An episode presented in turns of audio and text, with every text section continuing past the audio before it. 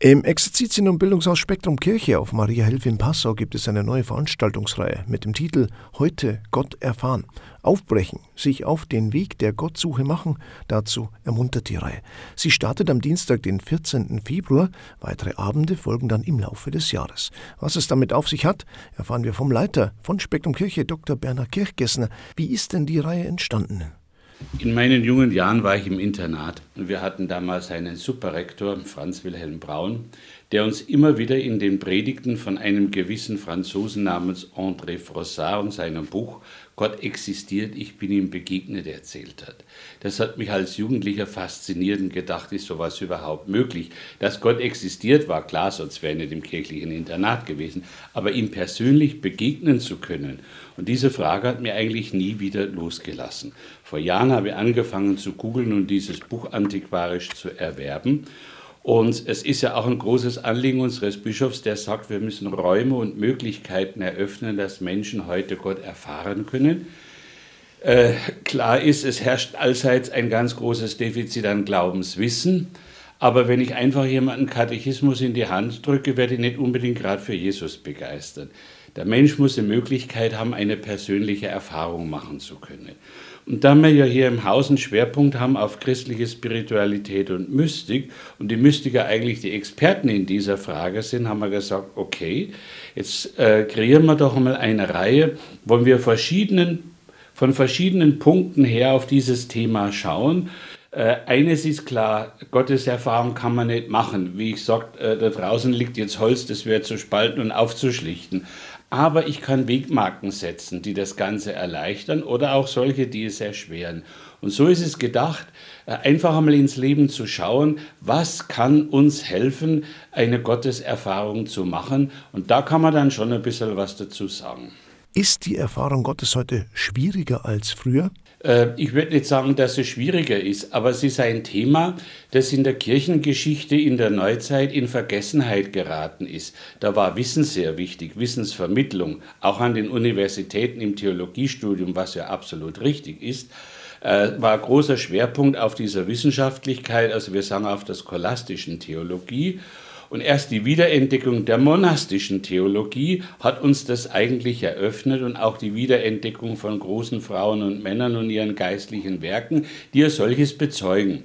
Und das macht eigentlich heute Mut zu sagen, äh, dieser Frage doch intensiver nachzugehen. Aber muss bei der Erfahrung Gottes nicht jeder seinen eigenen Weg finden und gehen? Natürlich. Ich habe ja gesagt, es sind Wegmarken. Es ist aber keine Einbahnstraße, wo man sagt, geht es und es hilft dir, äh, Im Grunde genommen gibt es ja wahnsinnig viele Formen äh, und Möglichkeiten an Spiritualitäten und die Reihe möchte unter anderem auch neugierig machen, selbst einfach da, dort mal reinzuschnüffeln. Meinetwegen, ich schaue mal bei Teresa von Avila rein. Ein anderer, eher intellektueller wird sagen, und ich schaue mal bei Meister Eckhart. Und der dritte wird sagen, ah, mir ist die, die Regel des heiligen Benedikt eine Hilfe.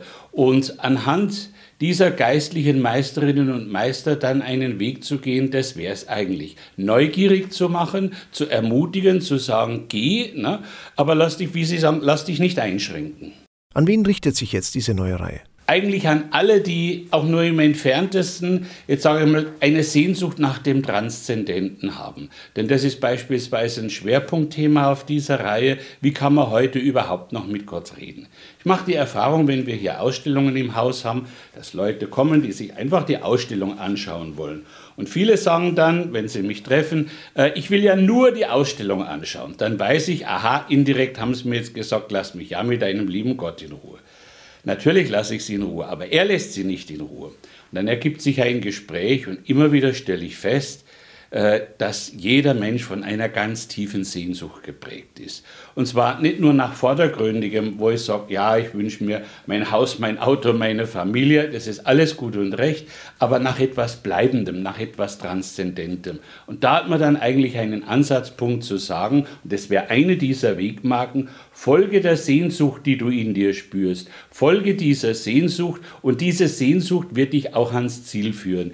Der Schriftsteller äh, Stadler hat einmal gesagt, der Mensch ist das sehnsuchtbegabte Wesen, das es überhaupt gibt. Und ich bin ganz sicher, wer dieser Sehnsucht folgt, der kommt an sein Ziel. Können Sie uns noch etwas zu den Referenten der Reihe sagen? Wir versuchen also von verschiedenster Warte her das Thema anzugehen.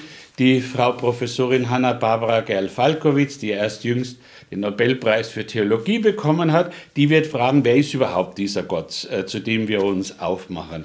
Ich selber werde auf die Themen Achtsamkeit, Entschleunigung schauen, weil das für viele heute einfach angesagt ist und eine wunderbare Einstiegsmöglichkeit darbietet, warum Achtsamkeit und Selbsterkenntnis auch aus theologischen Gründen sehr, sehr bedeutend sind für diesen Weg. Dann, wie gesagt, der Sehnsucht folgen, die Heilige Schrift als Wegmarke, das wird der Dr. Kufari aufgreifen, die Versenkung in die Stille, in die Kontemplation, das macht unser zweiter Nobelpreisträger für Theologie, Professor Ludger Schwienhorst Schönberger, dann wird ein Künstler aus seiner Warte sprechen, wie kann Kunst einen Weg bereiten, um Gott zu erfahren. Ganz intensiv natürlich die Musik, die hat da wirklich ein großes Plus gegenüber allen anderen Künsten mit dem Dr. Schwemmer. Wie kann Musik, die ans Herz rührt, auch noch eine Spur tiefer gehen und den Weg für Gott öffnen? Und ganz zuletzt mit Professor Langenhorst von Augsburg, einem Spezialisten für Religion in der zeitgenössischen Literatur, die Frage,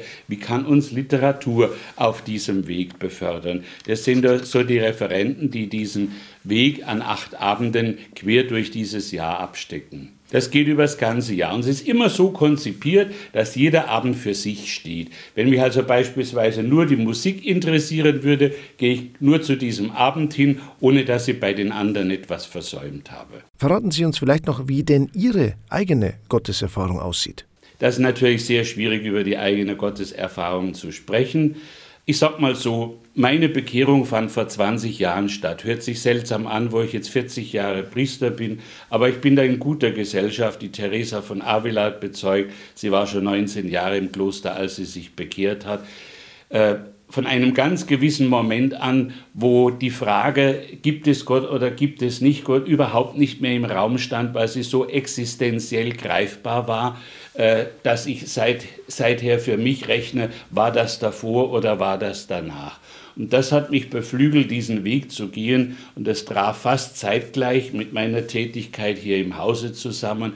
Und das hat mich natürlich auch noch einmal beflügelt, nach der Zeit als Kaplan und Pfarrer hier einen ganz anderen Weg zu gehen. Der, der Tagesablauf und der Inhalt schauen ja ganz anders aus wie im Pfarrerleben. Und ich habe den Luxus und auch die Aufgabe, dass ich meinetwegen mich in geistliche Schriften vertiefen, sie erschließen, Menschen wieder weitergeben kann. Und das war für mich ein ganz prägendes Erlebnis. Da war natürlich die Zisterzienser und Bernhard für mich ganz wichtig. Jetzt heißt äh, ja eine einfache Formel, Gott ist Liebe. Macht man es sich da zu einfach oder kann man das so stehen lassen? Ähm, die Formel ist überhaupt nicht einfach, wenn man sie ernst nimmt. Und ich würde auch nicht übersetzen, Gott ist die Liebe, äh, den Artikel weglassen, Gott ist Liebe. Wenn das jemand aufschlüsseln kann, was das heißt und was das bedeutet und was das für das eigene Leben bedeutet, dann sitzt er eigentlich an der ganz entscheidenden Stelle. Äh, Fachleute sagen, das war für Bernhard von Clairvaux die Bibelstelle schlechthin Deus Caritas.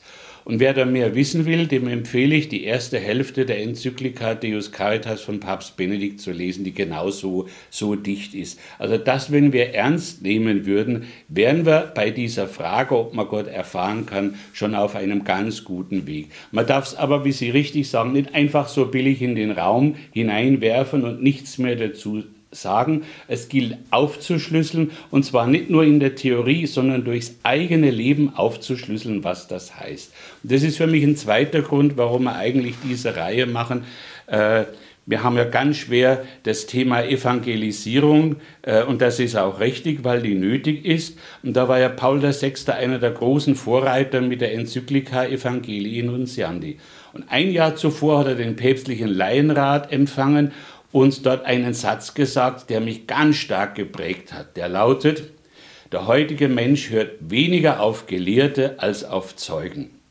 Und wenn er doch auf Gelehrte hört, aber dann nur deshalb, weil sie Zeugen sind. Und das ist das ganz Entscheidende. Unser Zeugnis. Wenn wir leben, was wir glauben und glauben, was wir leben, ist mir um die Zukunft des Christentums äh, überhaupt nicht bange. Aber genau da klafft ja momentan eine riesige Lücke. Es geht also nicht nur um das Wissen, sondern auch um die Erfahrung, oder? Es geht um die ganz existenzielle Erfahrung. Wie gesagt, ich kann die nicht machen. Ich kann nicht sagen, ich setze jetzt hin, B3 Rosenkranz und dann wird der liebe Gott sich schon einstellen, das ist Quatsch. Aber ich kann den Weg bereiten, ich kann Wegmarken setzen, ich kann Menschen ermutigen, geh diesen Weg. Ne? Der eine wird vielleicht eine intensivere, der andere eine weniger intensivere Erfahrung machen. Ähm, das Entscheidende ist, dass er sich auf den Weg begibt. Bernhard sagt beispielsweise, Suche, suche, suche und lass nicht nach. Hören wir übrigens am nächsten Sonntag dreimal in der Lesung. Sucht den Herrn, sucht, sucht. Und ich bin ganz sicher, wer sich auf Suche begibt, der findet auch. Jesus selbst hat uns verheißen, wer sucht, der findet. Danke, Dr. Berner Kirchgessner. Die Reihe Heute Gott erfahren startet am Dienstag, den 14. Februar. Weitere Infos, Anmeldung und so weiter finden Sie im Internet unter www.spektrumkirche.de.